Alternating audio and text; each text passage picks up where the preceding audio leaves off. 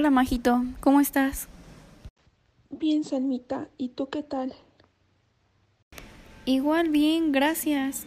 Te hablaba para platicarte acerca de un artículo que encontré en internet del tema que la otra vez nos estaba contando la Miss de Expresión. ¿El de fonética y fonología? Sí, ¿tú crees que son claves para entender el sonido? No había yo comprendido su importancia.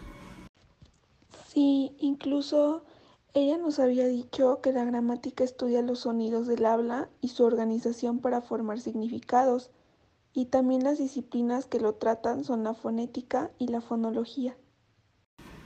¿Qué te parece si yo hablo un poco de la fonética y tú me cuentas un poco sobre la fonología, para que así nos quede más claro el tema? Me parece una muy buena idea. Si quieres, puedes empezar tú. Mira, la fonética es la rama de la lingüística que estudia los sonidos del habla humana y se ocupa de la producción física, la transmisión y la percepción de los sonidos. Ah, sí.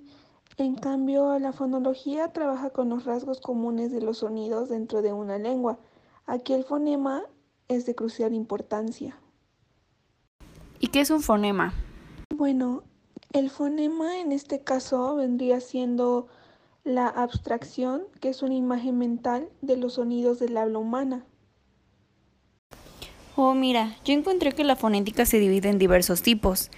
El primero de ellos, según el punto de articulación, que éste se desglosa en bilabiales, labiodental, interdental, dental, alveolar, palatal o velar.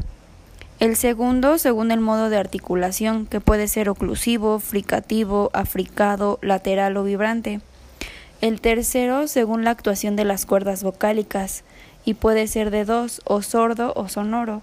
Y el cuarto, que es según el camino del aire, que puede ser nasal u oral. Déjame decirte que dentro de la fonología igual se encuentran dos tipos de fonemas. El primero es el vocálico, que es aquel en el que articulamos cuando el aire no encuentra obstáculos en su salida. Este se clasifica según el punto de articulación anterior, medio central y posterior, y según el modo de articulación, que puede ser de abertura máxima o abierto, abertura medio o semiabierto y el de abertura mínima o cerrado. Igual está el fonema consonántico, que es aquel fonema en los que el aire encuentra un obstáculo para salir al exterior, y la clasificación de este es en sílabas átonas tónicas, según reciben o no más fuerza en su pronunciación, las átonas, que son las sílabas pronunciadas con el mismo grado de intensidad, las tónicas, en la que recae el mayor grado de intensidad y sonoridad, y las sílabas cortas largas, sílabas abiertas cerradas y las palabras según el número de sílabas que poseen. De igual forma se relacionan con los diptongos, que son la unión de dos vocales en una misma sílaba, los diptongos homogéneos, que es la unión de dos vocales débiles, diptongos formados por vocales fuertes y débiles, que son decrecientes y crecientes, también se encuentran los hiatos, que es la separación de dos vocales consecutivas en sílabas distintas y que por lo tanto no forman un diptongo, tales como las palabras caoba, cuya separación silábica es caoba.